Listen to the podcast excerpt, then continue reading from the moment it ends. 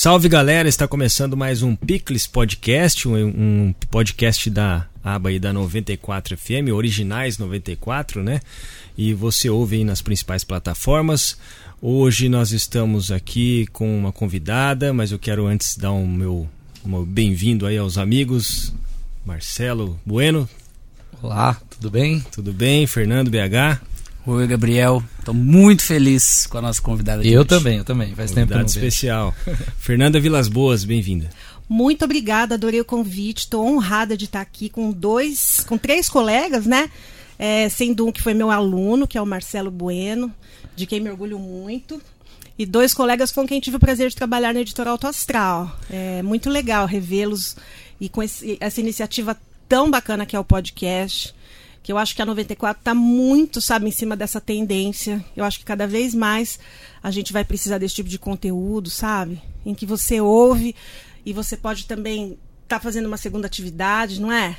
É, E aí, se você não. Ah, eu não vou conseguir, eu vou interromper para ouvir depois e, e dar certo, sabe? Eu acho que é incrível essa iniciativa de vocês. Parabéns. Obrigado e prazer é nosso. BH, presente a Fernanda então. Opa, vamos lá. É, no nosso meio, né, na nossa região, acho difícil quem não a conheça, mas para quem não não conhece a Fernanda, ela é jornalista e agora podemos acrescentar com muito orgulho também que ela é escritora e vai contar do novo livro dela aqui pra gente. É, tem passagem pelo Diário de Bauru, pela editora Auto Astral, Jornal né, da? Cidade. Jornal da. Cidade também. E está lançando o livro 20 lições que aprendi com Frida Kahlo, da editora Paraquedas, né, Fer? Eu- a gente vai, você vai contar muito da, da, da ideia, da produção e, e da repercussão já, né? Do, do lançamento do livro, mas também que a gente quer ouvir muito a história da sua carreira. Certo. E, a- e como a gente te conhece muito, a, a gente sabe como você é uma ótima contadora de histórias, né? Então a gente vai dar boas risadas aqui. Mas acho que primeiro a gente quer saber um pouquinho ah, do livro, do, do que te. Assim, primeiro eu preciso dizer uma coisa. A Fernanda é cobrada a escrever um livro há décadas, né? Todos Os os, colegas- amigos, todos os colegas falam generosos. quando é que você vai escrever um livro, porque ela escreve muito bem, o texto dela é uma delícia. é, você mergulha ali e não quer sair, né? E finalmente esse livro saiu. Então ela deixou todo mundo eufórico quando ela anunciou o lançamento. Conta pra gente, Fer. Foi assim, ó. É, há 10 anos eu fui para Buenos Aires e, e eu fui no Malba, no museu, né? E no museu eu tinha um, tem um autorretrato, assim, um, um dos autorretratos da Frida, né? Que ela tem inúmeros, né? E me chamou muito a atenção. é, já é de uma, uma fase posterior dela. Ela aparece com, com papagaio, com macaco, que fazia parte da rotina dela, né? No fim da vida ela, ela morou num, num lugar chamado Casa Azul, hoje se transformou no Museu Frida Kahlo, né, na cidade do México. Ele tem a cor da capa do livro, né? Fiz questão que fosse a cor, chama Casa Azul, né? E é uma referência cultural importantíssima para o México. Então, assim, é, eu, eu vi esse quadro e, assim, a, a figura da Frida sempre me inquietou muito. Porque eu sempre achei ela uma mulher, assim, absolutamente transgressora e isso me agrada muito, né? Assim, pessoas que rompem padrões, sabe? Pessoas que discutem conceitos, sistemas, ideias, né? E ela fazia isso muito bem. Então, assim, sempre me chamou bastante atenção a figura da Frida. E, e, assim, desde que foi lançado o filme, eu acho que o filme é de meados dos anos 2000, o filme com a Salma Hayek, que ela faz o personagem da Frida, né? Eu acho que ganhou um Oscar técnico até esse filme, mas é tipo uma cinebiografia. Eu já tinha assistido, tinha gostado bastante, mas a ideia assim da Frida sempre me intrigou muito, queria sempre me aprofundar, tal. E foi nessa época que eu eu ganhei do meu namorado um, um livro dela, da, que é um dos livros mais consagrados, assim, que trazem uma biografia bastante consistente da vida dela, que é daquela editora Taschen, né? É uma editora alemã. E eu li esse livro, tem gente que fala Tasken, mas eu ouvi de um, de um livreiro lá em São Paulo que é Taschen.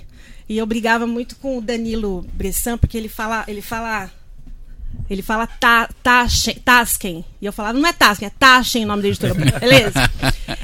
E aí, assim, é, eu li esse livro tal, e fiquei, assim, muito apaixonada pela história dela.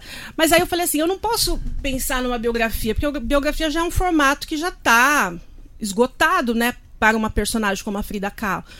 Abri só um parênteses. Eu lembro que uma vez eu entrevistei o Rui Castro. Quando eu era, quando eu era estudante. Não era estudante, não, mas acho que estava no primeiro ano, assim. E ele era biógrafo, né? Ele é biógrafo, né? Ele é biógrafo da Carmen Miranda, Garrincha. do Garrincha, do Nelson Rodrigues, da, da Bossa Nova, né? né? Foi, a, foi a pessoa que, que reergueu a Bossa Nova no começo dos anos 90. Chega de saudade. Chega de saudade. E aí ele falou uma vez assim para mim: você deve sempre, se você for fazer uma biografia, você deve sempre fazer uma biografia que nunca tenha sido feita. Então, fiquei com isso, né? Porque na época, assim, né, eu era romântica, eu falava assim, ah, eu queria fazer a biografia da, da Jenny, da, é, da, da, das irmãs do. do.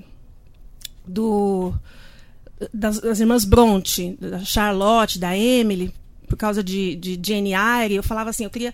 Ele falava assim, mas isso não, não, jamais funcionaria porque você precisa pegar um personagem inédito. E aí eu tinha essa ideia da Frida, eu falei assim, biografia, claro, já existem muitas biografias dela. Aí eu pensei assim, de que maneira que eu poderia, assim, é, me, me, sustentar sobre a história da vida dela, sobre passagens importantes da vida dela, é, de uma forma que ficasse um material original. E aí eu pensei assim, eu vou é, selecionar passagens importantes da vida da Frida. E por que ela tomou determinadas atitudes nesses momentos decisivos. E aí vou consultar psicólogos, porque eu não tenho formação em psicologia, é, na verdade foram nove psicólogos e uma psiquiatra, para que eles possam me dar uma fundamentação é, sobre a maneira como ela agiu e se isso de alguma forma pode nos inspirar, né? Que eu, eu acredito que ela, assim, não é que eu acredito, eu tenho comigo, né? Acho que isso daí também é compartilhado por outros críticos, que ela é a maior pintora do mundo que já existiu, né? Então eu falei assim, se uma artista, né, que tinha essa visão tão privilegiada, ela agiu de, dessas formas diferentes, originais, inusitadas, criativas, né? Por que que não isso pode nos inspirar? Então, assim, eu, quando eu tive a ideia, eu tive a ideia ainda para Astral Cultural. Astral Cultural é um braço da editora Auto Astral, né? Que ela iria lançar esse material. Mas os tempos estão difíceis, vocês estão sabendo, né? A pandemia é, agravou, né, todo, todos os projetos, alguns ficaram paralisados, né? A gente vive na comunicação, a gente sabe como que é isso. E aí, o jornal agora São Paulo, nessa semana que nós estamos gravando, ele foi descontinuado, né?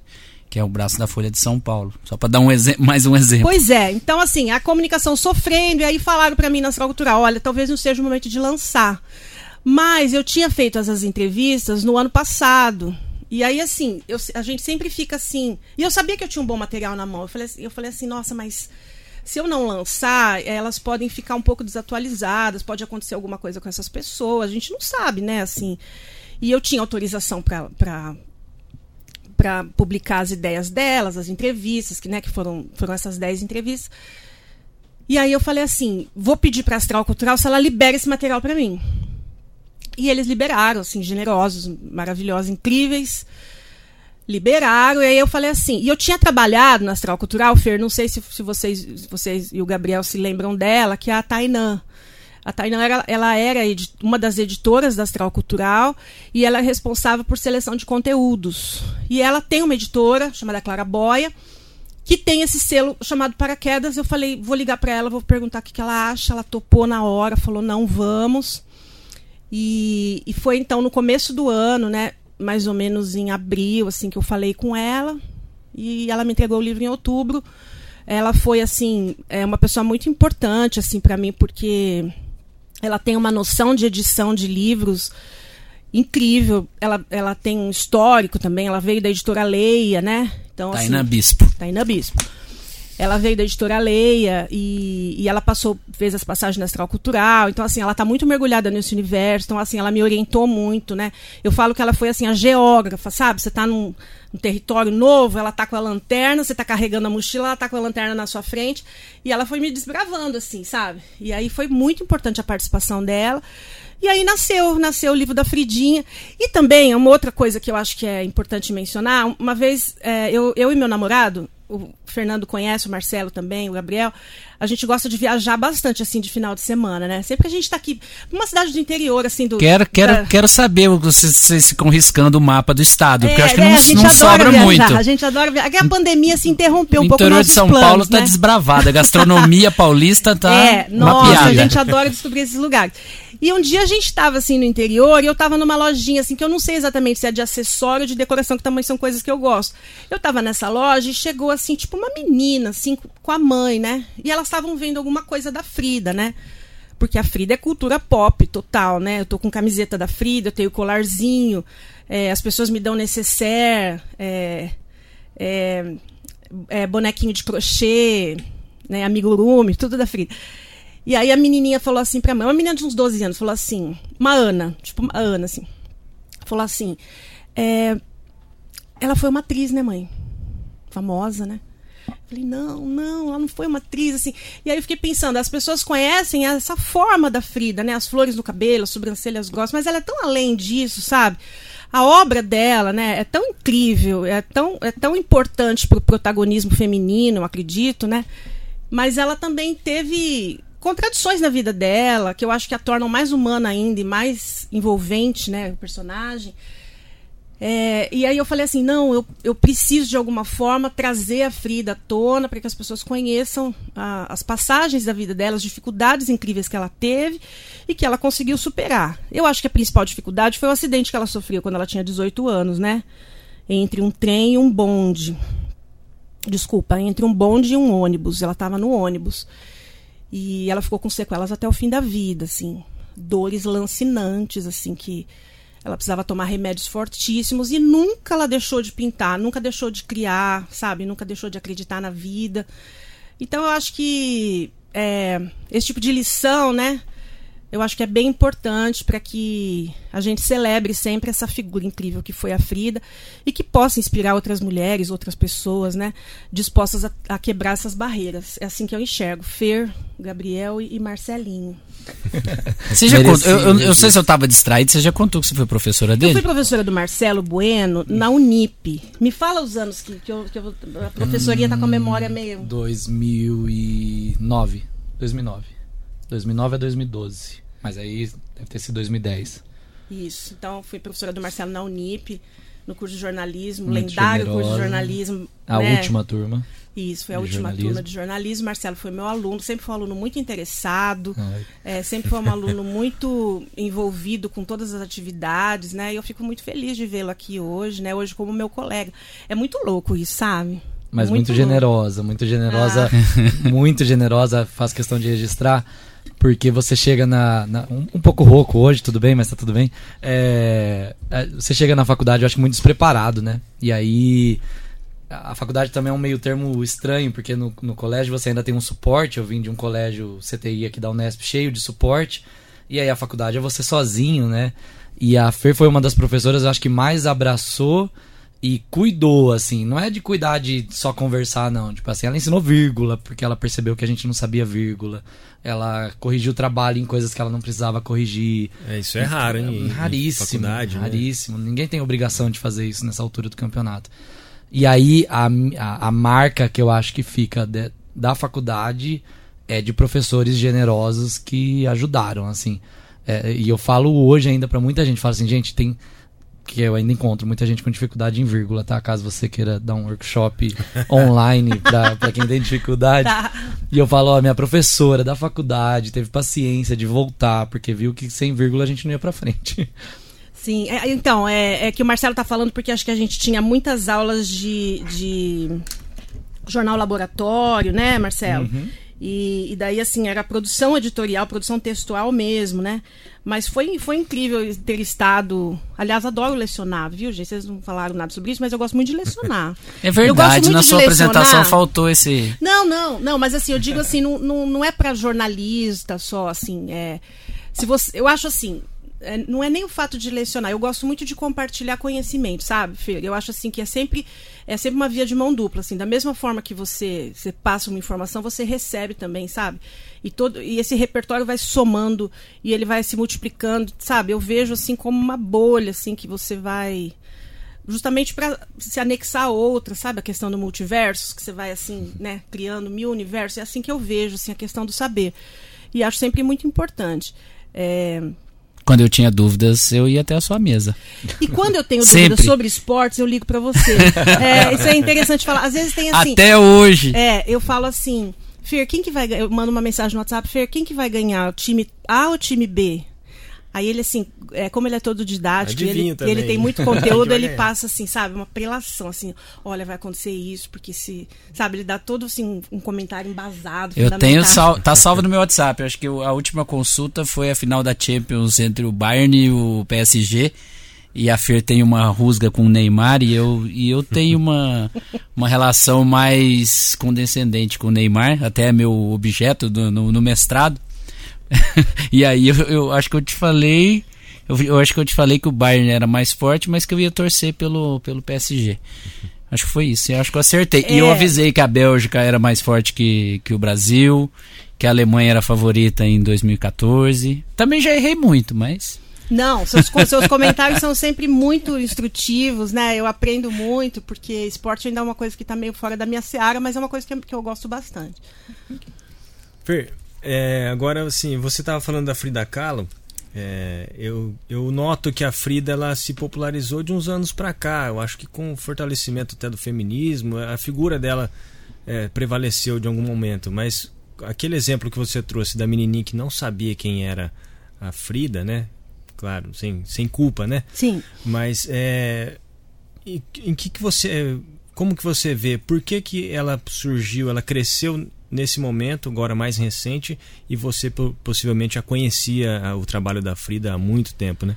Então, eu acredito, tem até estudos sobre isso, em que momento que a, que a Frida se transformou uma figura pop. Que momento que foi. É, ela morreu em 54, né? E, e o museu, é, logo depois, né, o, o, o Diego Rivera, que é o viúvo, na verdade eles estavam separados, mas. Ah, enfim, é, mas ele era o marido dela. É, sempre foi o marido, sempre foi o parceiro. O amor da dela, vida, amor né? da vida, desce de outras, todas as vidas, né? Então, assim, eu acho que é, quando ele cedeu a casa para a construção do museu, que foi um pouco antes do, do, da virada dos anos 60, é, começou a aparecer, a Frida começou a aparecer com um objeto de estudo. Primeiro, muito assim, dentro da, assim, do universo de língua espanhola.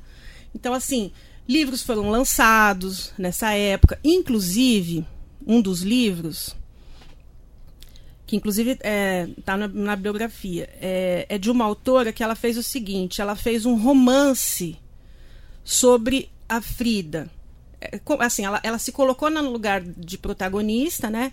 Como se ela fosse a Frida, mas é uma biografia romanceada. Fizeram isso no Brasil também com o Leminski, eu, eu também li esse estudo aí. É, tanto que assim, tem algumas frases que as pessoas acham que é da Frida e não é da Frida. É, tem uma frase que é bem famosa, que é assim: é, onde, não, onde não houver amor, não se demore. Ela nunca falou isso. Porque assim, eu rastrei todo, todos os diários. To, né, ela um, teve um diário, mas, assim, mas todas as releituras dos diários, todas as cartas, em nenhum momento ela falou isso. E, e, assim, algumas cartas que as pessoas atribuem a ela, tá tudo dentro desse material dessa Halda James, que é essa autora que escreveu a respeito da Frida. Então eu acho assim, começou dentro da língua espanhola, aos poucos foi expandindo para o inglês e foi chegando e foi tomando conta do Ocidente essa figura da Frida. Eu acredito que como objeto assim de consumo, é, pelo que me lembro, ela é, ela é a partir dos anos 2000, acho que virou assim realmente essa, esse ícone, né? Esse ícone da, da cultura pop. Mas assim, ela sempre esteve atrelada como uma figura do feminismo desde a morte dela, porque ela falava muito das dores da mulher, né? Se você for pegar assim toda todo o, o histórico de pintura, de todas as pinturas que ela fez, ela tem assim pinturas desde que ela sofreu um aborto, então é um autorretrato em que ela está na cama do hospital, sabe, assim, é, com... É, como chama mesmo o... o da, da, que, que, liga a mãe ao, ao cordão. Cordão. cordão umbilical, cordão umbilical assim exposto. E, e, assim, quando ela. Quando a, a, primeira vez que ela se separou do Diego Rivera, ela corta o cabelo, ela começa a vestir umas roupas. Ela, num dos altos retratos, ela está vestida com uma roupa mais masculina, ela está meio que discutindo a identidade dela. Então, assim, são, são tantos momentos que tantas mulheres passam, sabe? Então, o que eu acho que é bacana na Frida é exatamente isso. Eu acho que ela conseguiu transformar em arte é, momentos que são comuns a muitas mulheres. Acho que daí é que gera essa, essa identificação tão forte. Né? Em algum momento uma mulher perdeu um filho, em algum momento uma mulher foi deixada, né? É, em algum momento uma mulher é, despistou todas as, as contradições em relação ao seu visual para enaltecer um padrão de beleza que até então não existia. Porque foi exatamente isso que aconteceu com ela. Como ela nasceu e ela teve poliomielite quando ela era criança, e ela tinha uma perna um pouquinho mais fina do que a outra, e, e ela andava com uma certa, uma relativa dificuldade, ela inventou o visual da saia longa. Então ela, ela emprestou assim da tradição mexicana, da tradição indígena do México, ela emprestou aquilo para usar as saias longas e criou criou um estilo de vestuário, né? Então ela, ela é sempre retratada assim, né?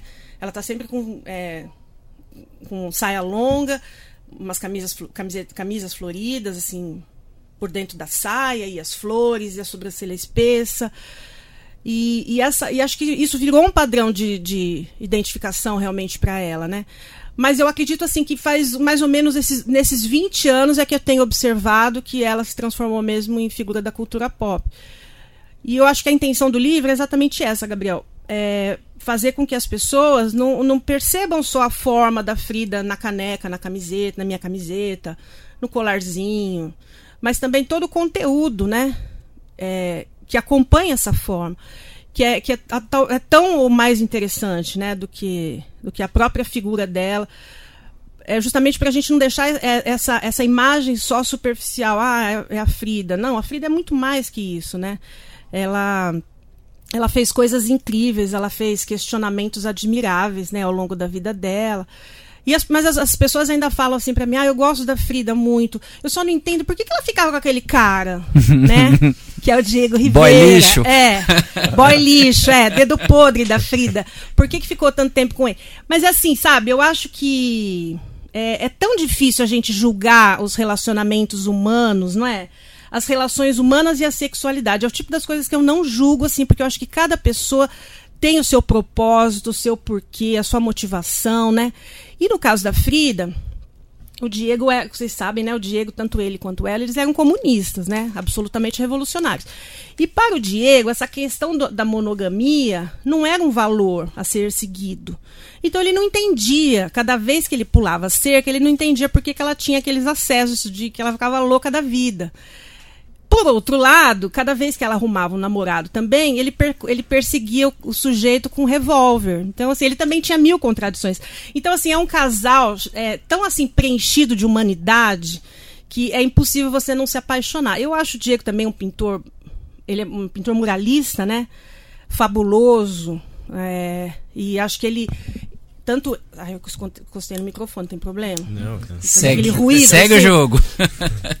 Tanto ele quanto ela, eles tiveram um papel muito, muito importante na consolidação da arte americana, da arte latina, né? Eles, eles, são, eles são talvez os maiores expoentes, né? E que depois deles é, abriram espaço para uma geração de outros artistas, né? Enfim, né? É assim que eu enxergo. Você respondi a pergunta? Respondeu, nossa, com, muito completa, inclusive, a resposta. É, Fer, mas aí o 20 lições que aprendi com Frida Kahlo pode ser encontrado aonde? Olha, então, aí que é legal. É, o mercado editorial, ele está mudando um pouco, né? Então, a gente, hoje a gente observa, assim, infelizmente, a gente observa, por exemplo, é, livrarias, assim, consagradíssimas, são a minha Disney, assim, tipo, Livraria Cultura, Livraria Saraiva. Estão com dificuldades econômicas, né? Então, é, você, você talvez assim, é, para a distribuição de um livro, você nem sempre vai encontrar o livro físico numa livraria X. E esse modelo da Tainã, da, da, da Clara Boia, ela trabalha com é, impressões sob demanda. Então, é, é, um, é um novo modelo, um novo modelo de negócio. Então, se você compra o livro da Frida, se você entrar no, no site da Amazon, do Extra, do supermercado Extra, do Magazine Luiza, quando você que, que, são são marketplace, né? Se você entrar e você colocar 20 lições que aprendi com Frida Kahlo, é, essa informação vai para a gráfica, que chama gráfica um livro. Ela imprime aquele livro e ela manda para sua casa. Entendeu? Então, assim, não, é, ela, ela, não, ela não quer mais trabalhar assim com estoques. Ah, então vamos mandar três caixas para a livraria lá da Vila Madalena, entendeu? Ela não, não uhum. tem mais esse negócio. Ela acha assim que cada vez mais é, os, os escritores vão trabalhar com mercados nichados, sabe? E com demandas específicas. Então, esse é o propósito de se fazer isso com a um livro. Mas assim. É então... interessante, porque aí não, não, não tem um. Não requer um investimento inicial. Não, exatamente. Já, exatamente. Ele já Você sai, vende, já sai é, pago, né? Já sai pago. Você vende aquilo que é possível vender. É claro, eu queria que vendesse um milhão de livros, com toda certeza. Acho que todo escritor quer isso, né? É, que é compartilhar. Tive uma ideia, né? É, o Jorge Luiz Borges, escritor argentino, que é o meu guru, assim, que eu amo. É, quando, eu, quando eu estive na Argentina, essa mesma viagem do, do, do Mal, fui até. É, fui percorrer alguns lugares onde ele ia, alguns cafés onde ele ia, em Buenos Aires. Ele dizia assim: um escritor escreve um livro para se livrar dele. Porque assim, você fica durante muitos anos com umas obsessões, não é? Eu tinha essa obsessão da Frida.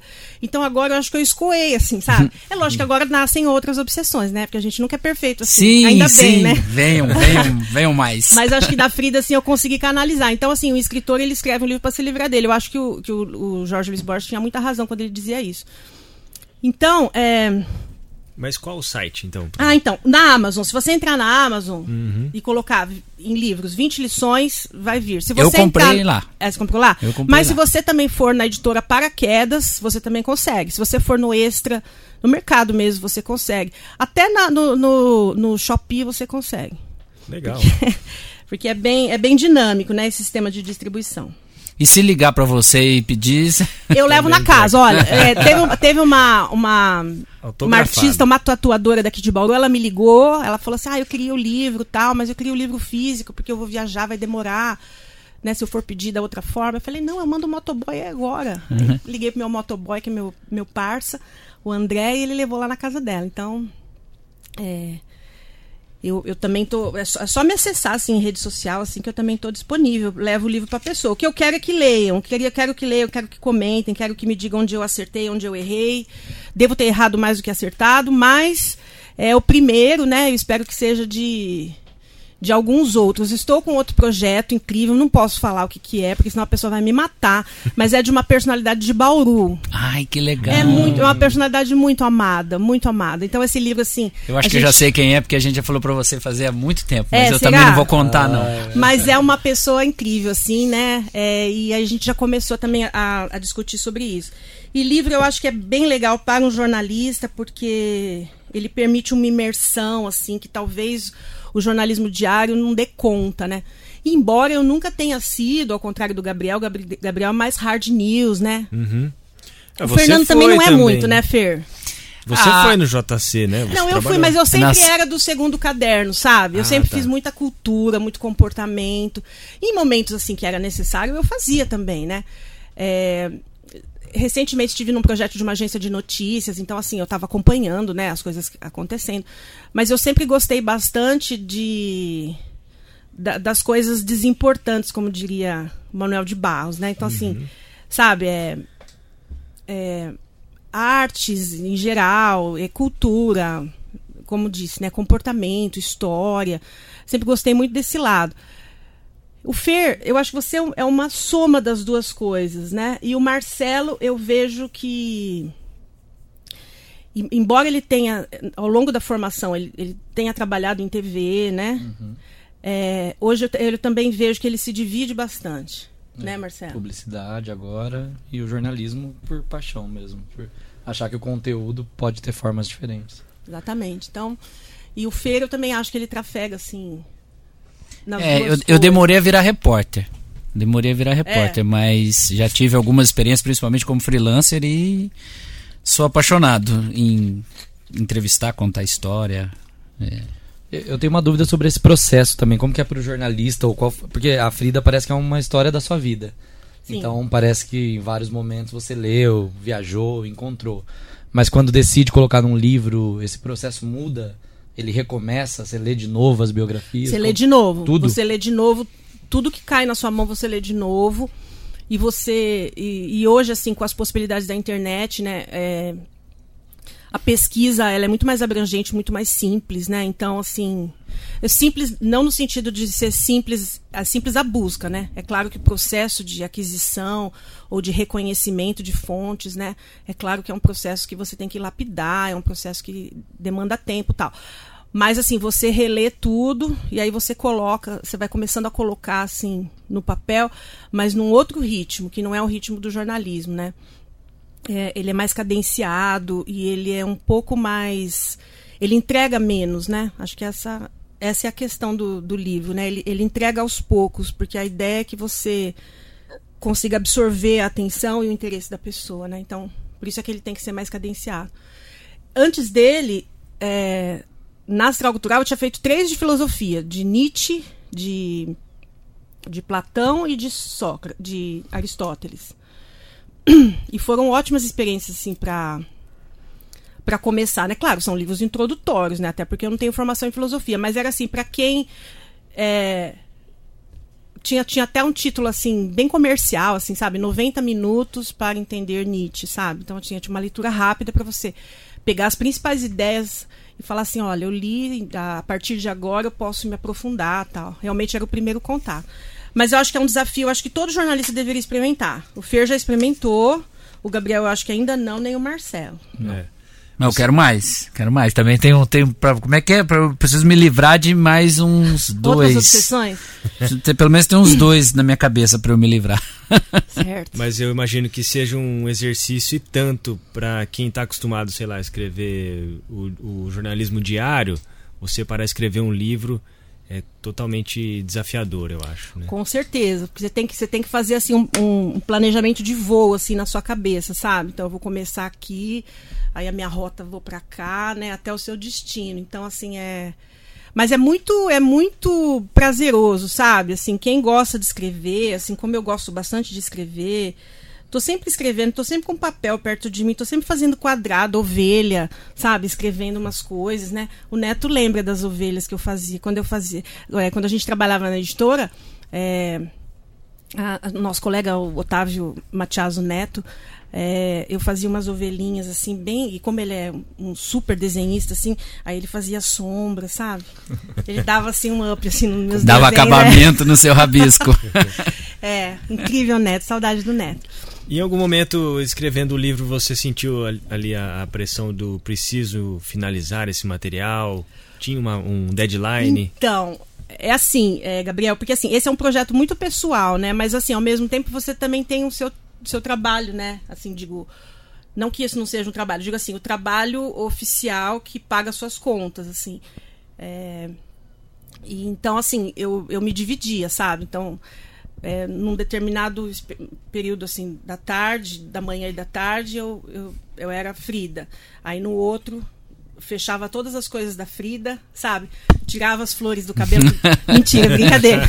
Mas aí me concentrava, assim, sabe, na, nas demandas profissionais, né? Que, que são necessárias, né? Mas se eu pudesse viver só, assim, de escrever livros, né? Eu acho que eu viveria. Mas assim, também não acho que é uma coisa que impossibilita a outra, sabe? Eu acho que é sempre possível você fazer essa composição na sua rotina. O Feira, agora na, na catalogação do livro fala em desenvolvimento pessoal. Ah, eu adorei isso. Adorei chique. isso, porque eu acho muito chique isso, porque eu acho assim. E que foge é, do termo autoajuda é, que. Exatamente. Mas aí, assim, aí eu já queria emendar um comentário. Assim, não, não terminei de ler, mas já dei uma boa espiada. E o que, que eu percebi? É, primeiro, qualquer, qualquer lição que, que você apresenta, ela tá muito muito bem embasada, muito muito pesquisada. Você ouviu pessoas, você é, mergulhou nas biografias e aí quando você provoca essa reflexão, não é, é você provoca exatamente, não é aquele modelo do imperativo. Faça isso, pense aquilo, não sei o quê. Tanto que você lança perguntas, né? Isso, isso pra mesmo. pessoa. É. Então eu queria que você comentasse essa essa, é, essa, essa, esse desvio que você fez da autoajuda, mas ao mesmo tempo você oferece para as pessoas um, um, um conteúdo de reflexão. Sim, então, Feira, assim, o que, o que às vezes me incomoda um pouco na autoajuda, no, no sentido mais estrito do termo, é essa coisa muito impositiva, sabe? Olha, você tem que fazer, você tem que tomar dois litros de água, comer alface, uma dieta de perna longa, e você tem que caminhar três horas por dia, tomar banho frio acordar e se deitar, é, acordar às 5 horas da manhã, se deitar às 11 horas depois de ler todos os noticiários, né? e, e, e, fazer amor com o seu marido. Detesto isso. Detesto, assim, sabe, essa, esse excesso de regra, sabe? Então, assim, eu acho que no livro é, é, sempre, são sempre sugestões, porque muitas das perguntas que estão no livro, se você já passou por momentos parecidos, eu acho que eu já fiz a mim mesma. É, e são dilemas que são universais, né? Assim, você é, você é, quando, quando a Frida, por exemplo, conheceu os surrealistas, ela, ela nunca gostou de ser chamada de surrealista, porque ela dizia assim que ela não pintava o inconsciente dela, né? Tipo, ela não era assim um, um Salvador Dali que pintava o inconsciente. Ela dizia assim: eu pinto a minha realidade, eu não sou surrealista. E aí tem assim, sabe, se você vai, se você vai enxergar essa questão, tem aquela coisa assim, né? Que eu acredito que aconteça com a Frida, né? É, ela não tinha muita essa essa questão de interpretar a realidade. Eu acho que ela vivia mais a realidade, ela vivia mais os símbolos dela. Ela não tinha assim, ela não ficava naquela figura assim de mediação, sabe? E por ela não ficar nessa nessa nesse espaço de mediação, eu acho que ela tinha uma relação mais virulenta com a vida. E isso aí ficou muito expresso na obra dela, né? Porque a obra dela tem uma frase do André Breton, que é um dos precursores do surrealismo, que eu acho que é uma frase síntese. Ela diz assim, ó: A arte de Frida Kahlo é um laço de fita em torno de uma bomba. Porque você olha, a primeira vista você olha, assim, você fala assim, ai, que legal, olha assim, tem aqui. Mas daí você vai olhando, sabe?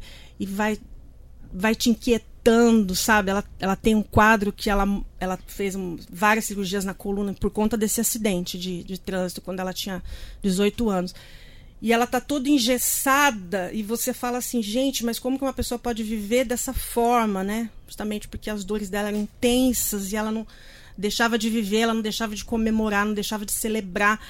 E um dos momentos marcantes assim, que eu adoro, que também está em como lição, é assim. Ela já estava muito mal, e aí uma amiga fotógrafa dela e o próprio Diego Rivera falaram assim: vamos fazer uma, uma exposição individual da Frida no México, porque ela já é conhecida no mundo inteiro, já, tá, já tinha estado em Paris, já agitou, já tinha agitado Paris, já tinha estado em Nova York, já tinha também feito muitas coisas, vendido muitos quadros, já tinha se tornado célebre no mundo. E talvez faltasse uma exposição assim para ela é, individual na cidade do México. Só que ela já estava muito doente, né? E aí os médicos falaram assim: olha, não tem condição de você ir e ela já tinha feito assim os cartõezinhos, os convites, ela fez um poeminha, ela fez cartões artesanais, mandou para os amigos, tal, né? Ela falou: "Mas como assim? Não posso ir não? Você não pode ir. Você não pode sair da cama e você está terminantemente proibida de ir na, na exposição. Ah, porque eu não posso sair da cama? Não, tá bom. Aí ela chamou uma ambulância e foi para é, o, o, espaço de, de arte onde estava ocorrendo a exposição. Ela foi na maca eu acho isso fantástico, assim, dela. Ela falou assim: não posso sair da cama. Realmente não sair da cama. Bebeu tequila? Bebeu, com certeza. Mas, assim, é, sabe, essa maneira de encontrar soluções criativas, né? Eu acho que a gente precisa tanto disso, né, Feira? Às vezes a gente é tão assolado por tantos problemas, né, do cotidiano. E se você não der, assim, um grito de libertação, um surto de criatividade, eu acho que você não avança, né? Então, nesse sentido, eu acho que a Frida nos inspira muito. Deixa eu emendar mais uma. Eu quero voltar naquele, naquele ponto do Gabriel, é, dela ter se tornado é, um ícone pop, né?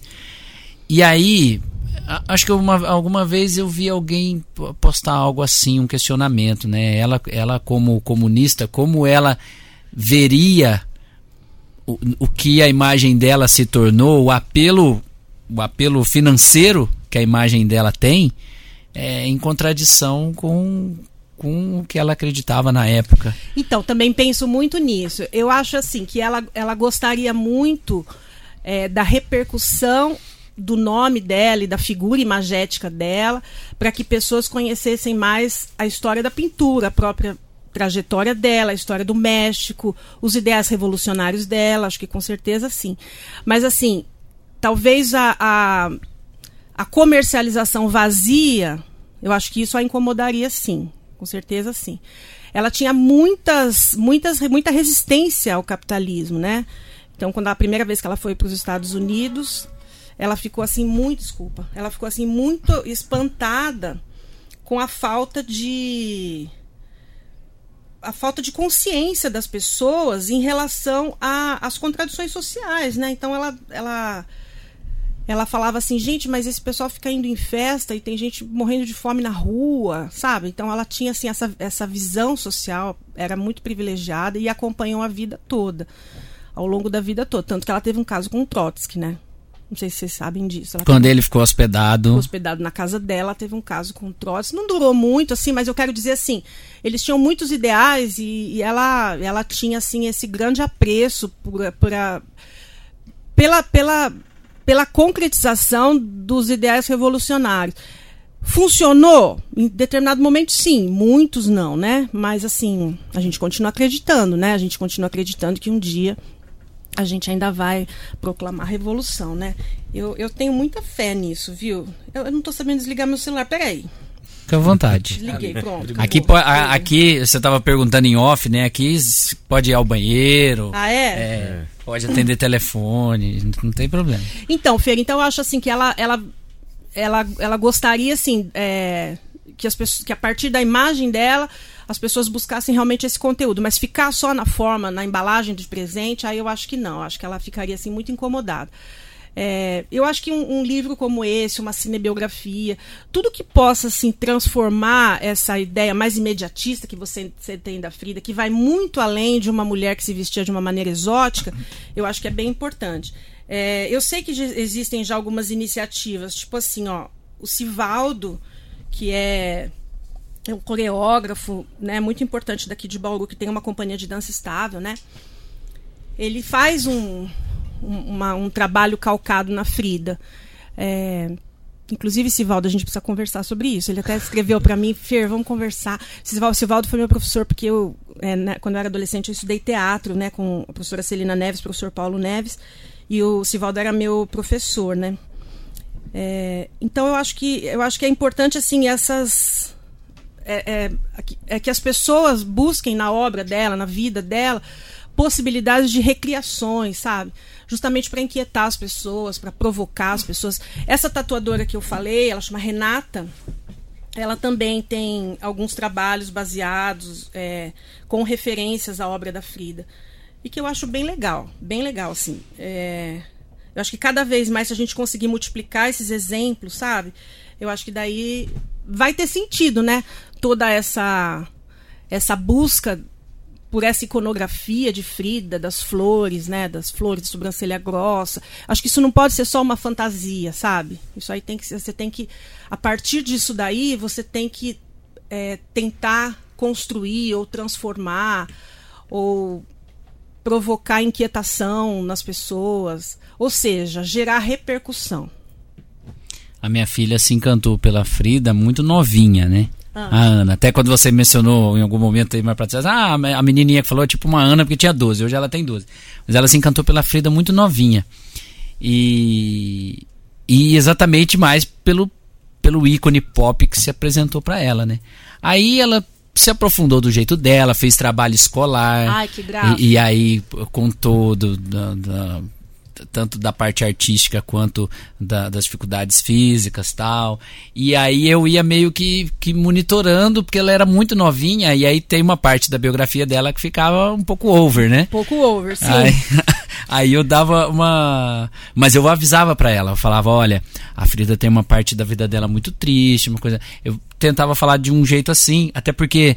É eu, eu sabia que podia aparecer alguma coisa nas pesquisas dela. Aí eu falei, eu falava, ah, quando tiver alguma dúvida, me pergunta, pode aparecer alguma coisa assim. Que nem quando eu falo pra ela, ela fala, ó, não, ela pede meu celular, eu falo, ó, mas não mexe no WhatsApp, porque tem uns grupos lá que tem uns amigos que mandam putaria, né? Aham. Isso é inevitável. Então ela já sabe também. Ela não sabe o que é, mas ela sabe que não presta. Nesse caso do WhatsApp. Então, é, do, do, do- meu, do meu jeitinho, mas assim, o que eu, o que eu tento é não apagar a chama que, que acendeu dentro dela, né? Com De admirar a figura da Frida. Então, por exemplo, quando. é, quando eu comprei o livro, eu falei, olha aqui o livro da minha amiga, da Fernanda, que chegou tal. E assim, eu, eu, espero que ela se interesse a ler em breve, né? Assim, tá, ainda tá naquela. Ela até lê bastante, mas ainda não é aquela leitura ávida, né? Que nós jornalistas eh, sonhamos pros filhos. Fer, ela é uma graça, ela é tão precoce. Eu lembro que uma vez ela era muito pequenininha, ela falou assim pra você, é, papai, eu nunca esqueci isso. Ela falou assim, papai, é, eu tenho uma surpresa pra você no Dia dos Pais. Você perguntou o que que é? Ela falou, é surpresa, mas é de colocar é caneta. é surpresa, mas é de colocar caneta, tá? Que eu acho que era um porta-caneta, Era um né? porta-caneta. Eu- Então, ela sempre foi muito espirituosa, muito inteligente, isso aí. Com certeza, eu acho que ela vai, ah, né, pela idade dela, né, dentro do que é possível, né, assimilar, com certeza, eu acredito que vai ser um ganho para ela. Ai, pode, po- pode contar. Hoje eu vou te tirar muitas pérolas. Não, pode contar, pode falar o que você quiser, que aqui tá tudo liberado. Mas você aqui pode. tamo- não, é, eu, esquema pasquim, Eu quero pasquim que, eu quero tudo. que fique gravado, o que você já me falou algumas vezes e vai, vai, vai ficar, vai ficar para a eternidade, porque o nome dela se acha chique. O nome da Ana. Ana Vanelli. É. Gente, isso não é um. Ó, a, a filha do Fernando BH se chama Ana Vanelli. Fala pra mim se não é uma grife. Nossa, já Não é, é. não é. Olha, gente, eu tô com uma bolsa Ana Vanelli, né? Verdade, Não, vai ter nossa. um desfile, mas quem que vai- é o principal estilista? É a Ana Vanelli. Ai, fechou, acabou. É artista. Não é? É um nome muito bom, Fer. É um nome A- muito bom. A tia, a tia e madrinha dela é designer e, e ela, ela já tem logo, Ana Vanelli, do, do ateliê dela, porque ela gosta de fazer as artezinhas dela, né? Então já tem, tá na porta do quarto dela. E aí tá pronto pra uma hora mandar fazer uma etiqueta, mandar fazer um, um, Isso é um selo, case, etc. Marcelo, é um case e aí eu me lembrei de você. Eu preciso te mandar a imagem. Eu me lembrei de você quando ficou pronta essa, esse- essa logo Ana Vanelli. Ana Vanelli é muito sonoro, Da gente. grife. É muito bom a grife Ana Vanelli. O cara já pensou nisso quando foi pôr o nome É. da né? Mas, Fer, você é, fala um pouco da sua, do seu começo, né? No jornalismo, na vou falar, vou comunicação. contar então como foi a minha primeira. Porque assim, ó, quando eu comecei no jornalismo, é, foi em 1900. Ai, que, que vergonha, né? Mas enfim, não, não tenho, não, não tenho. Eu tenho 53 anos tão bem vividos, assim, sabe? então. Eu fico muito feliz de ter chegado até aqui, de verdade, né? É, eu comecei em 1990, né? Em 1990. 90 ou 91? Não, 90. Em 90 foi quando o Rui Castro lançou Chega de Saudade. Que foi quando, quando ressuscitou a Bossa Nova, né? Então, assim, hoje o conhecimento que as pessoas têm, que nasceram a partir do, dos anos 90, dos anos 80, tá? Pra cá, o conhecimento que se tem é em função desse livro, né? Esse livro trouxe de volta tudo aquilo que ela havia representado em 1958.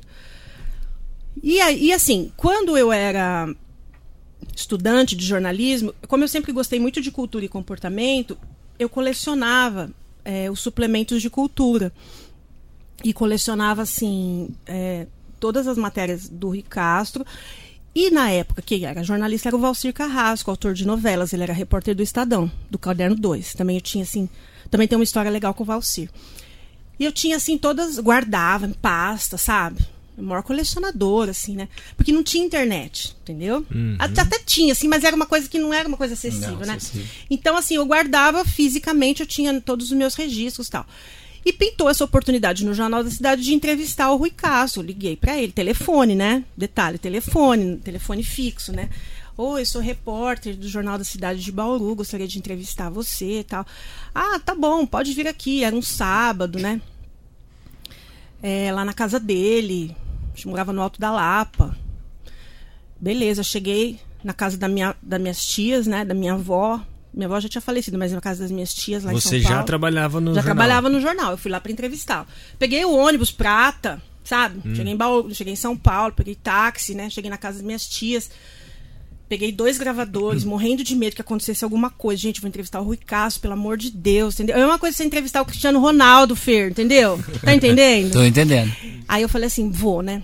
Aí cheguei na casa dele, assim, muito nervosa, assim. É... Aí tinha esquecido tudo, sabe? Já nem sabia mais o que, que eu tava fazendo.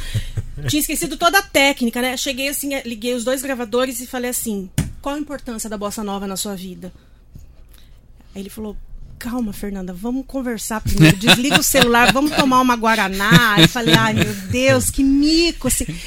E aí, assim, ele muito paciente, muito generoso, assim, foi conversando. Olha, Fernanda, então, é, vamos conversar. Depois depois você, você liga o gravador, mas me conta como que é esse jornal da Edboro.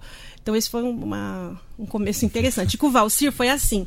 Eu gostava muito das matérias do Valcir, eu também colecionava, guardava tal, em pastas, né?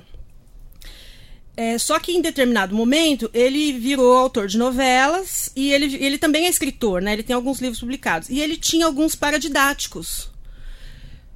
E, e aí, assim, uma vez ele veio no Ernesto Monte. Eu não sei exatamente se foi alguma coisa da Secretaria Municipal de Educação, com certeza deve ter sido, né? É, não, Secretaria do Estado, Secretaria Estadual da, da Educação. Então ela, ela deve ter feito assim um evento e ele, ele falou a professores, pedagogos. E eu descobri que ele vinha, perguntei se eu podia ir no intervalo lá no Ernesto para entrevistá-lo. E falaram que tudo bem. Mas aí eu já estava mais calma, que eu já, já, tinha um pouco mais de experiência. Aí cheguei perto do Valcir, né? Falei assim. Ah, então vamos falar do livro tal. E levei o, os recortes, levei a pasta que eu tinha. E aí no final, assim, né, da entrevista, eu falei assim: olha, eu, eu sou uma grande fã do seu trabalho. Porque ele, como escritor, como escritor, ele é, ele é incrível. É, é, que, é que novela eu acho que é um outro departamento, assim, que a gente não sei se a gente vai, vai falar disso, mas eu digo assim, ele como jornalista cultural, ele, ele, ele tem assim um, um, estilo que é uma coisa inigualável. Se vocês tiverem dúvidas, eu ainda tenho esses recortes, eu posso mandar para vocês, compartilhar com vocês, para vocês verem. É, a, a, grandiosidade que é o, que é o Valci.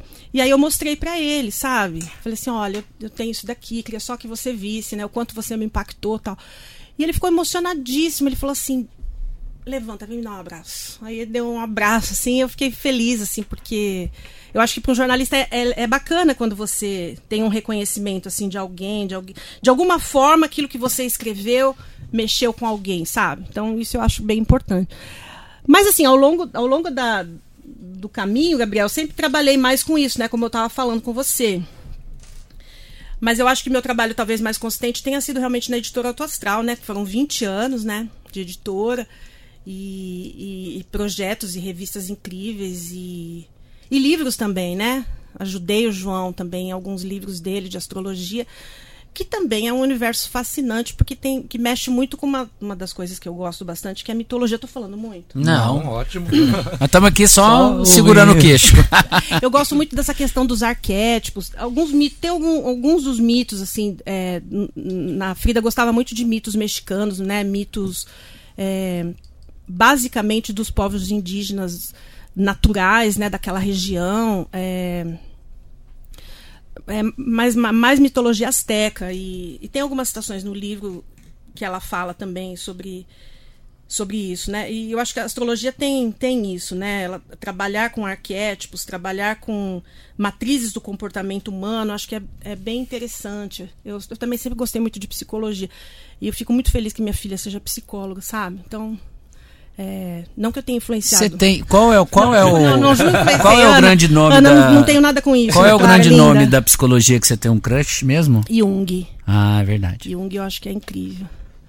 É, embora, embora no mestrado tenha estudado muito mais Freud, né? Mas, é, mas gosto muito assim de Jung. Já fiz alguns cursos assim sobre sobre a mitologia, sobre, sobre mitos, né? Porque ele trabalhou muito com mitos, né? Mitos de culturas, né?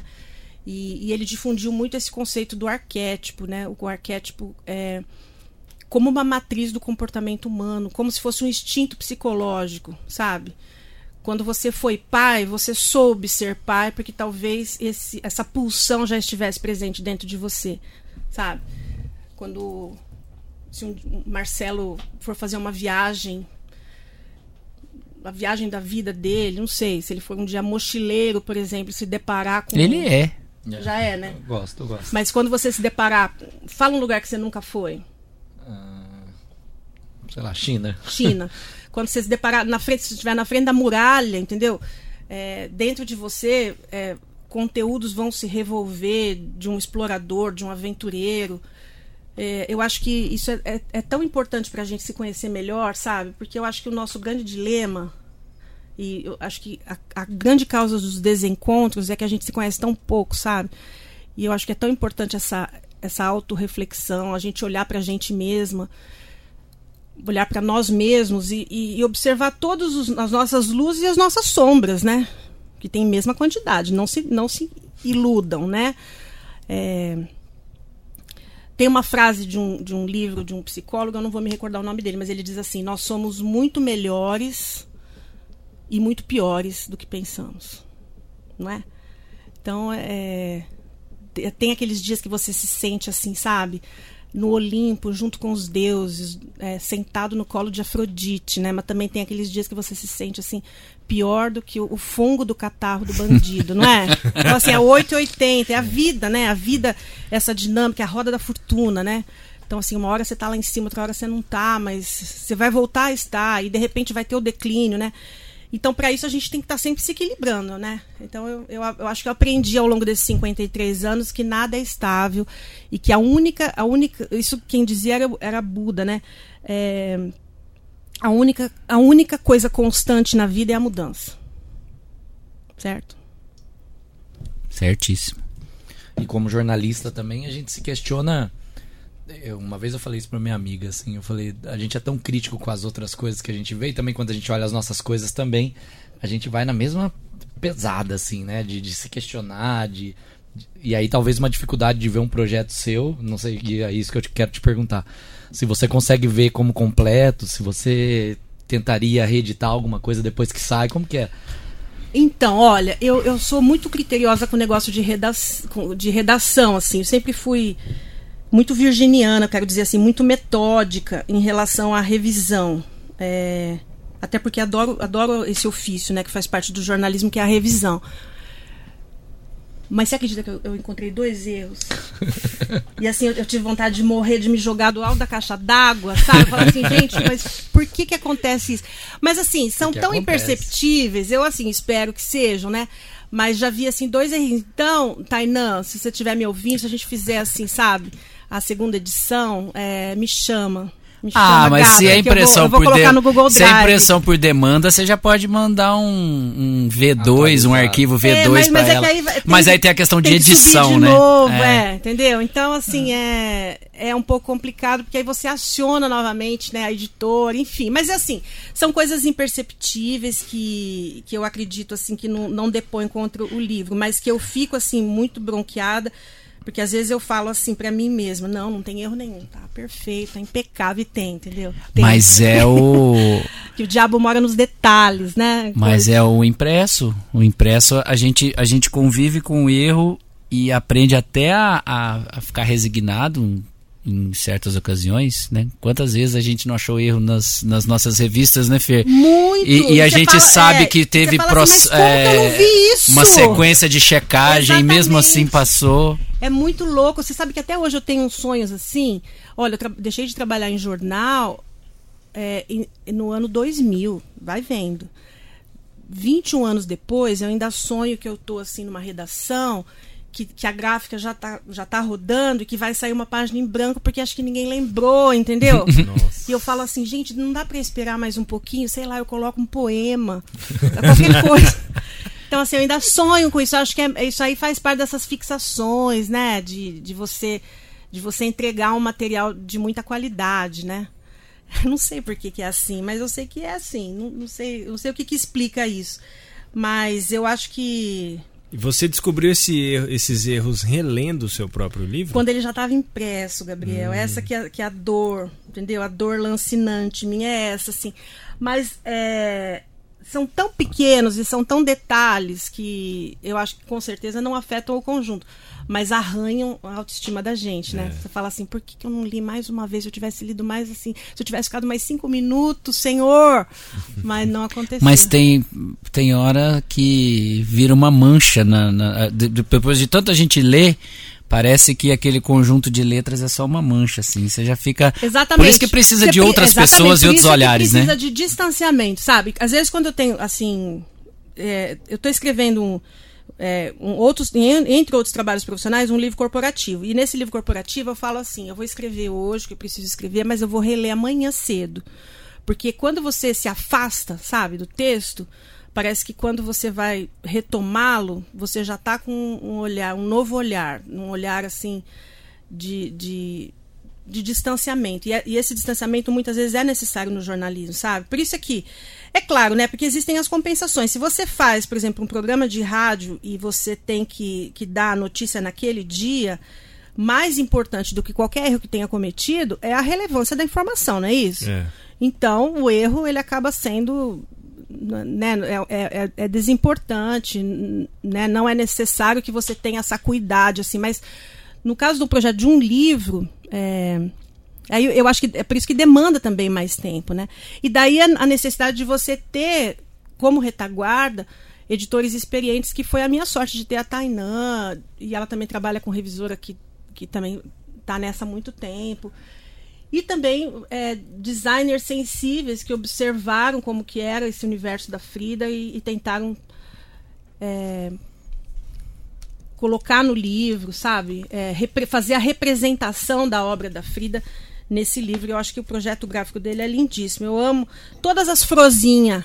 É todas todo. As do livro. Vou mostrar aqui, é, vou mostrar para quem acompanha em vídeo, né? Claro. É todo colorido Bastante é. ilustrado. Tem borboleta, tem flores, tem cacto. É, ela, ela, ela, a natureza, né, o ambiente era muito importante para Frida e, e, e importante também para para o próprio reconhecimento dela, reconhecimento dela como uma mulher, uma mulher é, que vivia no, no México, é, no, no, no, momento tão importante que foi ao longo né, do, do século XX, um momento de tantas mudanças, né? Da Revolução Mexicana, da Guerra Civil Espanhola, da Revolução Russa, né? Se você for pegar da Revolução dos Costumes dos anos 60, né? Acho que a Frida ajudou a, a cimentar esse caminho, sabe, para que a gente chegasse onde a gente chegou, né?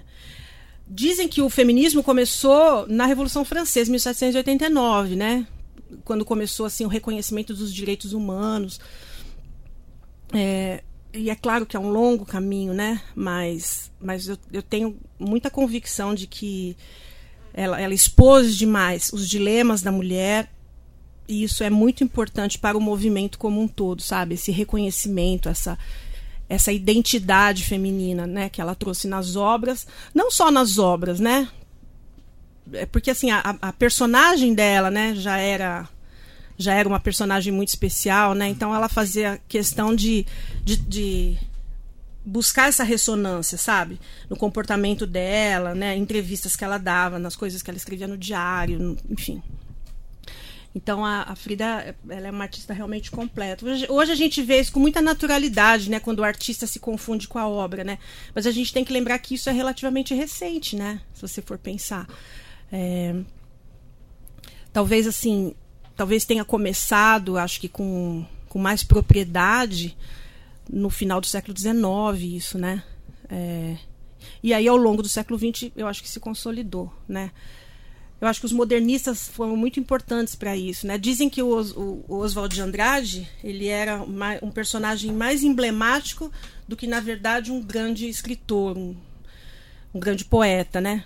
Eu não sei se eu chego nesse requinte assim, né, de, de a considerar isso, mas acho que todos os modernistas, assim, a, a, as vidas deles, a maneira como eles se posicionaram, acho que tudo isso é relevante para você considerar o trabalho como um todo.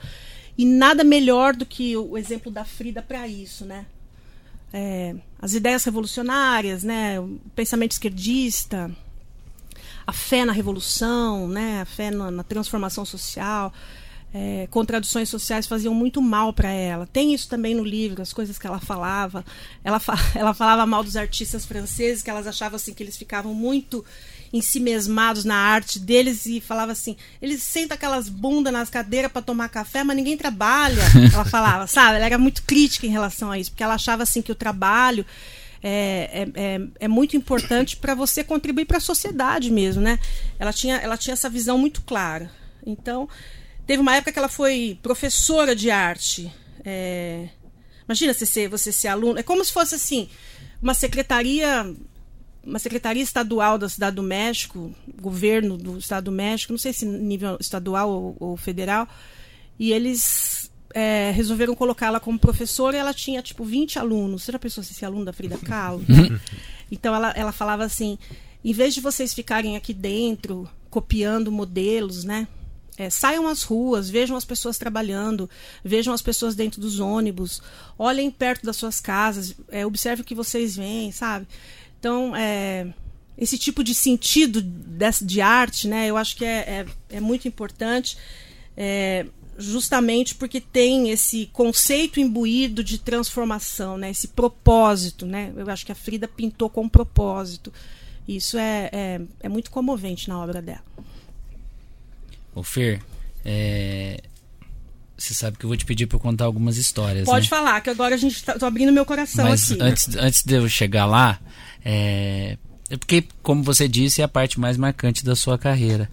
E, e tem, tem mais dois ex-colegas aqui. E o Marcelo conhece tanta gente que passou pela Auto Astral que ele também já, já ouve algumas histórias. Tenta resumir um pouquinho o que era aquele ambiente de trabalho que a gente, onde a gente conviveu, onde a gente teve tantas histórias, Ai, tanto coleguismo, deu tantas risadas, comeu um monte. Comemos muito, né, Fer? Puxa vida. Olha, então, eu acho assim que era é, um conjunto de pessoas muito sintonizadas, né, em primeiro lugar, e muito é, imbuídas do seguinte objetivo: vamos disseminar informações relevantes para pessoas de diferentes universos. Eu acho que e aí, assim, cada um com a sua contribuição. E, e acho também, eu preciso fazer essa fazer essa deferência, assim, que a, eu acho que a diretoria também, né, a figura do João, a figura do Pedro, eles sempre foram, foram assim, muito receptivos a ideias novas, sabe? É, aspirações que a gente tinha, né?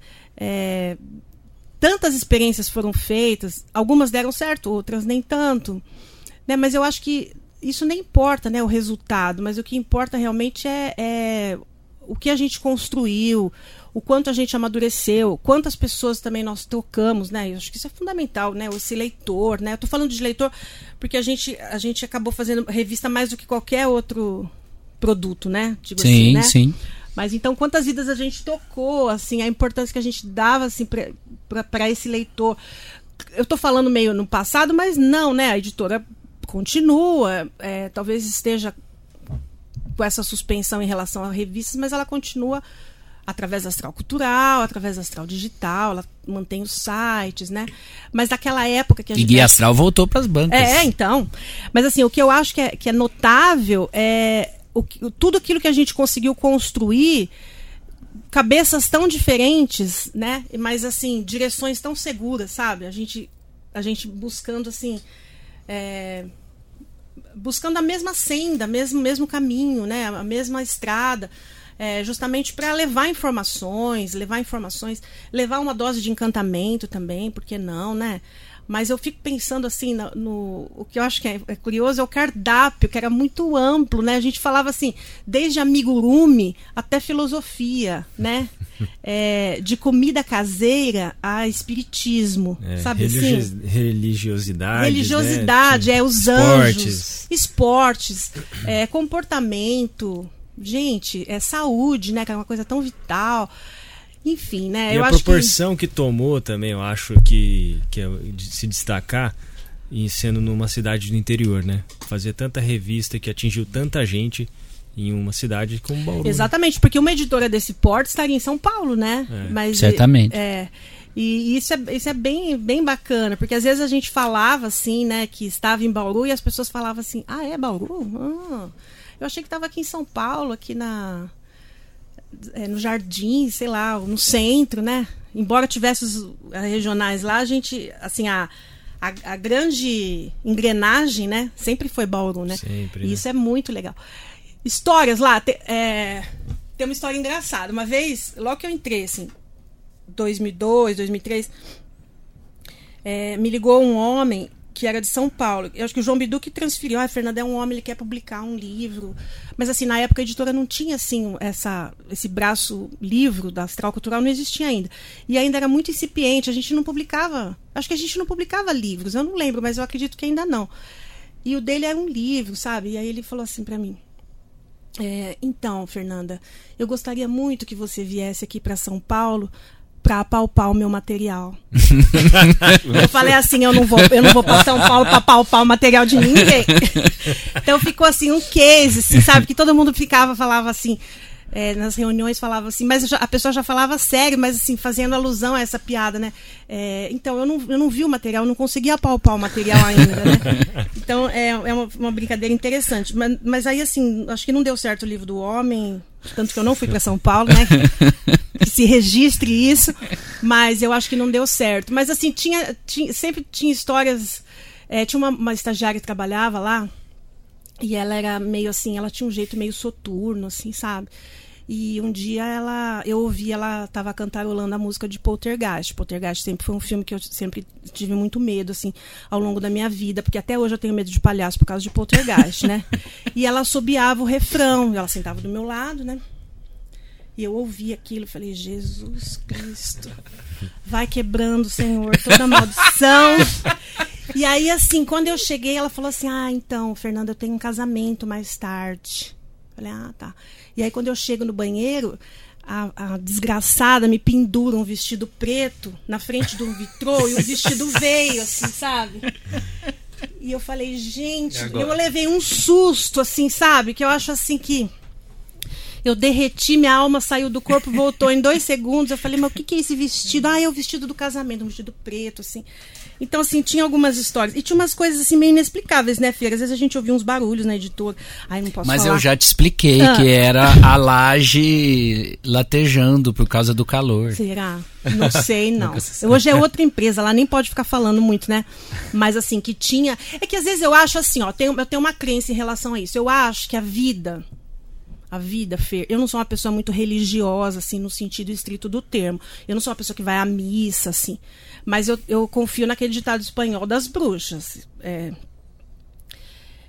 eu não acredito em bruxarias, em bruxas, mas que elas existem, elas existem. Não, mentira. Eu acredito, às vezes eu acredito em muitas coisas, às vezes eu acredito em quase nada, porque eu acho que a gente está sempre na roda da fortuna, né? A gente está girando, né?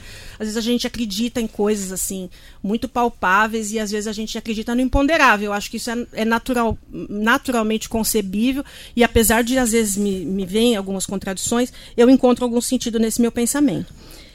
Mas o que, eu, o que eu acredito bastante é que existe uma energia rodando né? Os chineses chamam de Xi, né? Os chineses chamam de Xi. A base do Feng Shui é o Xi. Então, essa energia, às vezes, ela se concentra em alguns lugares e às vezes a gente tem essas experiências que não são muito explicáveis, assim, pela ótica da racionalidade. Então, às vezes, eu ouvi, assim, alguns barulhos, umas portas abrindo na editora. É... E uma vez o Frei, Frei, se você estiver me ouvindo, eu nunca vou esquecer isso que você fez comigo. Ele programou um computador, porque ele era, o, ele era o gênio, assim, sabe? Ele que fazia, fazia toda a transmissão para as gráficas, né, Fer? Sim. Ele tinha muito esse conhecimento, né, de, de, de, sistemas. E aí ele, ele programou um computador, ficava atrás de mim para falar assim: Ô Fernanda, eu tava sozinha. Nossa. Mas, gente, minha alma também saiu do corpo e voltou. Então, assim, é, eu sempre tive muitas surpresas boas é, na editora, mas assim, no, no, fundo isso aí sempre virou muita piada, ficou muito sempre muito uhum. engraçado, né? Porque havia o que eu acho que, que é necessário para toda empresa, e, e, a gente, às, às, vezes a gente acha assim que quando isso existe numa empresa, é porque essa empresa prospera, sabe? Eu acho que existia é, uma grande irmandade lá dentro, sabe? É, eu, raramente eu via assim, exemplos de pessoas desagregadoras lá dentro. A maioria das pessoas eram, eram todas eram gregárias, todas queriam assim, sabe, se juntar é, em busca de um objetivo comum, né? Que era fazer um bom trabalho, um bom trabalho tanto em jornalismo quanto em entretenimento. E eu acho que a gente vem conseguindo, né? Eu acho que a editora vem conseguindo fazer isso, porque quando você tem uma pessoa que não tá afim, sabe?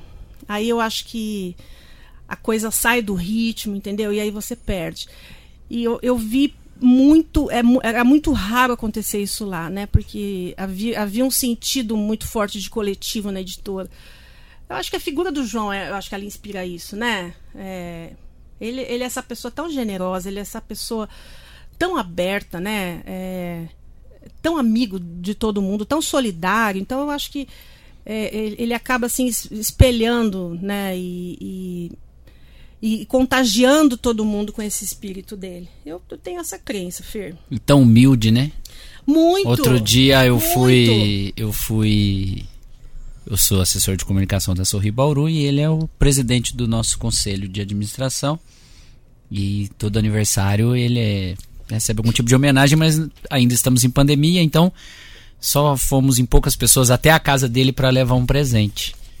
Presente simples, né? E, e, ele não, não, não tem cerimônia, muito pelo contrário, mas ele se emocionou com o presente e a primeira coisa que ele fala, ah, eu não mereço tanto, não mereço tanto. Ah, que bonitinho. É. Ele é, ele é, é muito é, ele, ele, eu acho que ele não tem a dimensão do, do, do tamanho dele. Não, com certeza né? não. Ele é, ele é muito grande, ele é, ele é um homem muito inspirado. Um homem, um, um homem inspirado e um homem inspirador, né? É um homem que, que contagia com o exemplo, com a obra dele.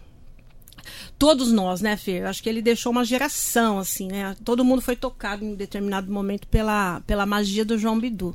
Tá, mas chegou a hora de você revelar com uma pessoa, uma pessoa que ficou sem o seu sem o seu grampeador, finalmente vai descobrir. Gente. Deixa eu só contar pro pessoal, a Fer já me contou essa história, já revelou para algumas pessoas que ela usurpou lá na redação, né? Tem muito material de escritório, né? Caneta, agenda, apontador, sei lá, borracha. E aí ela ela vai contar que ela usurpou um grampeador. Foi, foi tão desonesto, é e não tão contou, vil, foi e não contou para essa pessoa, não, nunca, nunca revelou para essa hoje pessoa ela, hoje ela que, vai é, saber. que é um grande amigo meu e eu nunca contei para ele. Ele vai descobrir ouvindo esse podcast. Eu gosto tanto dessa pessoa. É, ele construiu uma família tão linda. Ele é incrível. Ele é um doce de pessoa. A esposa dele é um doce de pessoa. Eles têm filhos lindos.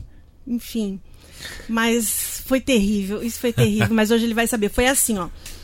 É, durante alguns meses, durante alguns meses não, durante anos eu falava assim, gente, tem condição, chegava no almoxarifado e falava assim, tem condição de vocês deixarem um grampeador para mim? Olha, não tem nada no estoque, quando tiver a gente avisa. Eu, tá bom. Passavam seis meses, grampeador, precisava de um grampeador, porque eu, eu fazia muita edição de texto, tinha que grampear, né? É, tem aí grampeador? Estamos em falta, Fernando também falta, alguém tem que ir na Calunga, não, não deu ainda. Isso assim, rolou assim anos, sabe? E eu vendo alguns grampeadores lá tal. Aí essa pessoa começou a trabalhar na editora. Eu acho que ele já tinha trabalhado e ele voltou, não, não tenho certeza. Acho que sim, acho que foi isso. Fazia assim, meia hora que ele estava trabalhando. Meia hora, mentira, mas uma semana que ele estava trabalhando, eu passo na frente da mesa dele, tem um grampeador reluzente. Olha o desaforo com o nome dele. Eu falei, o quê? Eu falei, o quê? Eu peço aqui nessa empresa faz anos, ele em uma semana ele conseguiu. Mas que que é isso? Onde já se viu? Aí eu peguei assim, acho que eu tava com tipo um casaco assim, coloquei no bolso, voltei para minha mesa, tirei o nome dele. Olha que coisa mais horrível. tirei o nome dele, colei o meu, deixei, falei não. E assim ficou.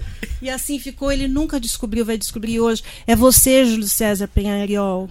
Com você que eu fiz isso.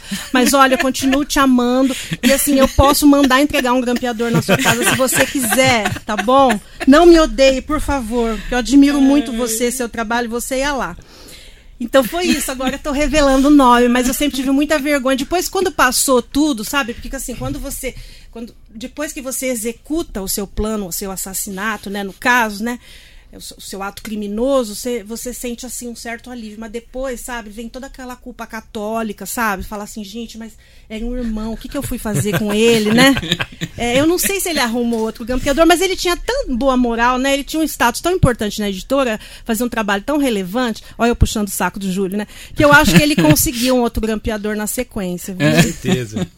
Mas ele ficou descobrir. procurando? Como é que foi? Assim, Olha, eu, assim, era muito, na época era muito grande, né, Fer? Assim, era, era, era um vários núcleos, assim, eu não sei assim se ele procurou muito tempo. Mas assim, eu, eu, guarda, eu guardava o meu na gaveta para não deixar muito à vista, eu guardava na gaveta, porque eu tinha medo que ele reconhecesse o corpo, né? Eu falava assim, ele vai, uma hora ele vai adivinhar, né? Então eu falava assim, eu vou guardar na gaveta bem guardadinho. E, e aí ele vai ficar comigo. Eu acho que esse grampeador deve estar agora lá, lá na Duque com alguém, viu? É um espólio. É um espólio de guerra, viu, Júlio? Patrimônio. Um beijo, Júlio, para você. Consegui. Conseguiu Ela contou. revelar. E o por último, tô, tô abusando porque isso precisa ficar, né? Esse podcast vai ser ouvido no Spotify, na Apple Music, no Google Podcasts e no YouTube. E isso vai, vai ficar aí numa enorme nuvem do banho da Ana Clara. Muita Banho gente ouve essa história, todo mundo Ô, Fê, adora. Eu posso só fazer uma menção? Eu não sei se eu agradeci pessoalmente, mas eu queria dizer assim que eu não teria conseguido o livro se não tivesse, se eu não tivesse o apoio, eh, se eu não tivesse o estímulo do Pedro, que é meu namorado, ele, ele é uma, foi uma pessoa decisiva, assim. Eu acho que é a pessoa que mais me coloca pra cima na vida, que mais eh, que, que mais celebra comigo cada pequena conquista, né? Assim, ele é um companheiro extraordinário, então eu, eu queria deixar essa menção, assim, que eu não teria conseguido se não fosse ele, viu, Pedro? Não teria conseguido. Então eu queria. Eu precisava ressaltar isso. E- da Ana Clara, vamos É, lá. Não, então deixa eu só emendar. Ele, ele me deu dois feedbacks na minha vida profissional que se desse eu botar num quadro, tivesse que pegar aquelas palavras no ar e botar num quadro, eu botava. Ele escreve muito Um bem, dele- né? Não, não, mas foi tete a tete. Ah, foi tete a tete? Foi tete a tete. E uh, um deles, o nós dois entre lágrimas. É mesmo? É. Não, ele, ele tem uma, ele faz uma leitura assim da comunicação, é, do, do talento pessoal das- da- de cada um, assim que eu acho notável, eu acho incrível como ele consegue capturar a essência das pessoas, né? Eu acho que é- isso aqui é tão apaixonante nele. Pra mim, né? É, eu não duvido, Fer, dessa experiência que você tenha tido com ele. Eu, eu tenho várias. Aliás, eu tenho toda semana, tá? Morra de inveja, tenho toda semana. Mas Bom. o, o Pedro, que é também o grande responsável ao lado do João pela, por transformar a editora no que ela. Com certeza, ela com virou, certeza. Os né? dois estão lá na batalha, são sócios há mais de 30 anos, né? E os dois que vieram do rádio também, né? Vieram do rádio. Aliás, o Pedro ama rádio. O Pedro é uma pessoa assim que eu, eu acho que depois que, que, a, que a gente, nosso relacionamento começou, eu me aproximei muito mais do rádio justamente por causa dele. Ele foi sonoplasta, né, na Ouro Verde. Ele já tinha. Ele foi apresentador de programa. Eu esqueci como que era o nome dele no rádio. Ele, ele tinha um codinome, né? Tinha um não codinome. Era, um- não era Pedro. Não era Pedro, como que era? Alguém já me falou, mas eu também es- esqueci agora. Era um nome assim, tipo Wesley, uma coisa, sabe, uma coisa assim, um nome, um nome que nos anos 80 parecia que estava mais assim em evidência, mas Weber Alencar, pode ser? Pode coisa, ser. Pode, Weber Alencar? Acho que sim. Alguma coisa assim.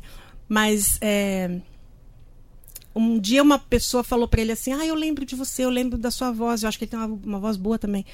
E, e ele gosta muito de rádio, ele ouve muita rádio, ele sabe assim é, quem está trabalhando, é, quem foi para outro lugar, ele acompanha os programas, ele me mostra conteúdos assim que ele ouve bastante na- no rádio. Ele tem todo um sistema assim no banheiro dele, sabe? É, um som bom assim, né? É, e ele vive falando pra mim assim: cada vez que você vai falar, você fala muito rápido, Fer, você tem que falar mais devagar. Mas essa ansiedade sagitariana, né? Esse sagitário no meu tornozelo, quem que aguenta, né? Mas vamos contar do banho da Ana Clara. Então é o seguinte: eu- a minha filha, eu fui mãe, eu acho que eu fui mãe assim. Hoje a gente vê assim uma pessoa de 23 anos sendo mãe, mas é, eu acho que é uma boa idade pra você ser mãe, embora eu acho meio nova, assim, mas eu acho que. é, não é a idade cronológica que, que conta, eu acho que é a idade emocional. E eu era uma menina, assim, com 23 anos. Era tonta, sabe? Uma tonta. E aí, assim, ela nasceu. E, e, e eu, eu, assim, numa total inexperiência minha. E do Márcio, né? Márcio ABC, o pai dela, né? Jornalista, meu ex-marido. Que tem todo o meu carinho, minha admiração, meu respeito. É um, é um grande escritor. Acho que a Ana Clara escreve muito bem também. Porque ela tem esse gene dele, assim, né? de- E seu? ah, não, mas eu. Sim, senhora. meu- mas o Márcio é um escritor consistente, assim, com vários livros e tal. Mas a gente não sabia nada sobre paternidade e maternidade. E aí, assim, eu fui lendo um livro que a temperatura tinha que ser. Ai, gente, agora eu não vou lembrar, mas algum, algum em torno de 25 graus. Assim. Então, o que, que eu fazia? Eu fervia a água E, eu, e tinha uma banheira que eu tinha ganho de uma prima minha, da Lígia. E ela, mandou, ela teve os filhos dela, me mandou uma banheira. Eu acho que nem existe isso hoje mais. Não sei como é que é banheira de bebê. Faz tempo que eu não vejo. Mas era assim, você montava. E aí, assim, tinha um, um chuveirinho, né? Que, e você levava água de alguma forma, como balde, com alguma coisa. Então, eu fervia a água e levava no balde. E aí, quando era para dar o banho, né, o Márcio ficava comigo, eu, eu usava um termômetro para medir se a água estava nessa temperatura. E aí eu falava, é, pode jogar, Márcio. Ele jogava. Eu media na temperatura, eu falava, é, tá na temperatura correta que tinha nesse livro que eu, que eu li, né? Quer dizer, esse absurdo, né? Eu não, não fiz assim, a, era uma referência, não era exatamente aquela temperatura. E aí colocava na Clara no banho e ela ela afiava as costas para trás, porque eu acho que estava muito quente a água, Nossa, Brasil. E a gente empurrava, não, vamos tomar banho. Empurrava ela, até que a minha sogra, né? A minha sogra, mãe do Márcio, a dona Leonor, veio para cá. Isso a gente fez assim uns três dias. E aí ela foi olhando aquilo, né? Ela já tinha sido mãe de quatro, avó de vários, né? Já tinha acompanhado muito, né? Lá em Cafelândia, onde ela mora, é, é, muitas mães, de parentes, de amigos, enfim, ela viu aquilo. Eu vi que assim que ela tava, achou meio estranho. E aí a gente falou pra ela, então, dona Leonor, é, só tem um problema, Ana Clara, ela não gosta de banho. Ela falou, mas como assim? Todo recém-nascido gosta de banho. Não, Ana Clara, detesta. Aí eu falei, Márcio, agora. E, e, subiu aquele vapor e a gente foi. Ela, pelo amor de Deus, a água tá fervendo. Vocês estão colocando a neném banho-maria. E aquela água ferve, sabe, aquele vaporzão. E aí ela colocou uma. Ela jogou assim uma chaleira de água fria e ficou morninha. E pela primeira vez eu vi a Ana Clara assim, toma banho sem chorar. Então, filha, me perdoa. Filha, me perdoa. É, não foi intencional. O, o, grampeador foi intencional, mas isso não foi.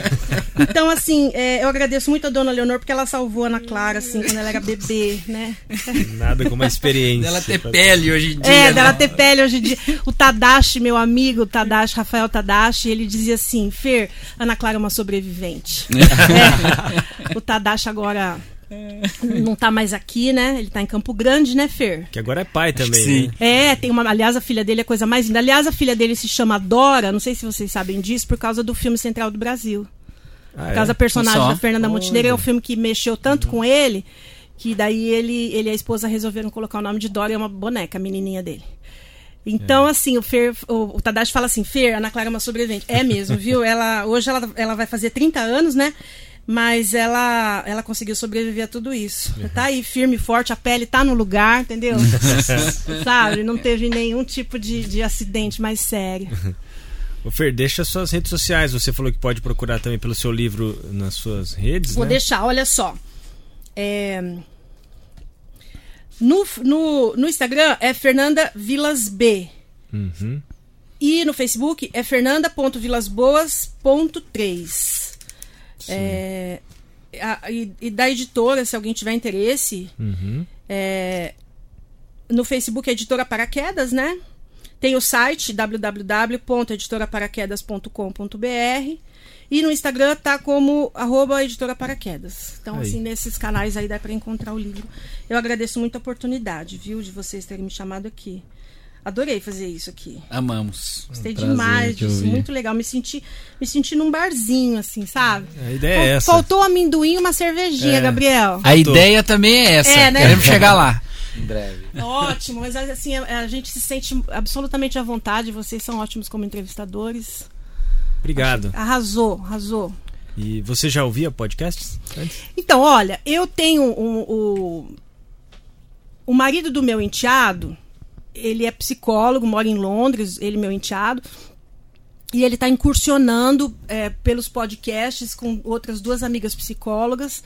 E, e eu costumava ouvi-lo, né? É, nesses podcasts.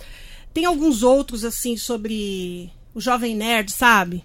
Que, eu tam, que já são mais antigos, assim. É precursor, é, é. do Jovem Nerd. Tudo era né? mato quando eles começaram. Que eu também gosto bastante, que fala sobre possibilidade da realidade ser uma simulação. É, sabe com quem eu troco ideia sobre isso? Com a é. Jamile. Ah, é? A Jamile é, adora essa questão é dos multiversos. acha que tudo a gente está aqui numa simulação, sabe? Que tem uns ETs gigantes que estão monitorando tudo. Todas essas ideias muito malucas, assim, eu adoro e, e, e eu conversava muito isso com a Jamile. Então, assim, eu ouvi, assim, do Jovem Nerd, mas olha, agora eu tô gostando muito. Eu, eu não consegui ouvir todos ainda do, do, do Picles, mas quero ouvir. Como eu comentei com você, eu ouvi da Camila. Eu lembro da Camila como, quando começou a trabalhar no, no Bom Dia, que ela era novinha, né?